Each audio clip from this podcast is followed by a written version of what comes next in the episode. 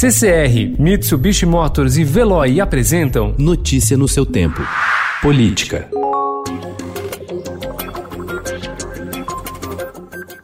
Presidente Jair Bolsonaro foi alvo ontem de protestos no Distrito Federal em ao menos 11 capitais. Classificados por Bolsonaro na semana passada como marginais e terroristas. São marginais, a meu entender, terroristas. Os manifestantes fizeram atos majoritariamente pacíficos. A adesão foi maior em São Paulo, onde também houve panelaços e buzinaços contra o presidente. Após a manifestação terminar, a polícia militar usou bombas de gás lacrimogênio para dispersar um grupo que continuava nas ruas de Pinheiros, Zona Oeste. Os jovens quebraram vidraças de agências bancárias e viraram uma caçamba de material de construção.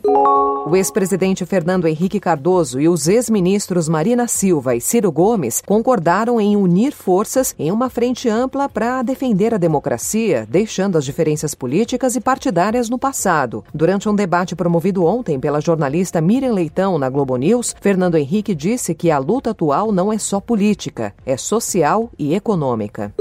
Nas últimas semanas, o presidente Jair Bolsonaro chegou a discursar na frente de atos de seus apoiadores e ir a cavalo até uma manifestação em Brasília. Ontem, no entanto, o presidente não falou nada sobre atos que ocorreram no Distrito Federal e em ao menos 11 capitais contra o seu governo. Pela manhã, ele foi até a porta do Palácio da Alvorada e cumprimentou apoiadores sem tocar no assunto.